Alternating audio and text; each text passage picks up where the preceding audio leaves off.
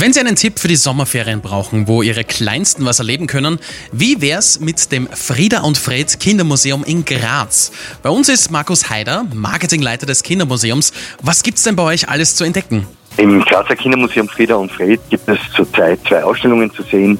Äh, beide befassen sich mit dem Thema Architektur, Wohnen und Bauen. Die eine Ausstellung heißt Architektierisch für Kinder ab acht Jahren und die andere Ausstellung heißt Schneckenkratzer und Wolkenhaus und ist besonders geeignet für Kinder zwischen drei und sieben Jahren. Welche Interaktionsmöglichkeiten werden bei euch geboten? Unsere Ausstellungen sind grundsätzlich interaktiv und werden in dem Tempo der Kinder erlebt und auch in der Reihenfolge, wie die Kinder sie erleben möchten. Das heißt, sie gehen von Station zu Station und probieren die Dinge tatsächlich konkret aus.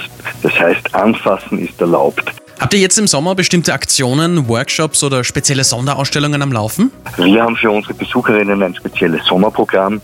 Zum einen haben wir bei uns das Programm Forscherixa. Das ist ein Programm für die Kleinen. Das ist jeden Samstag um 14 Uhr. Das nennt sich Forscherixa zieht um.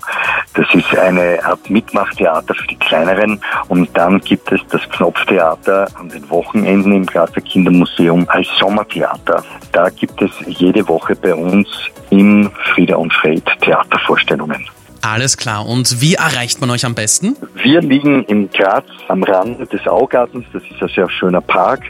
Und man erreicht uns ganz gut mit den öffentlichen Verkehrsmitteln. Also wer nach Graz kommt und im Zentrum ist, kann entweder zu Fuß zu uns spazieren oder sonst fährt man mit dem Bus.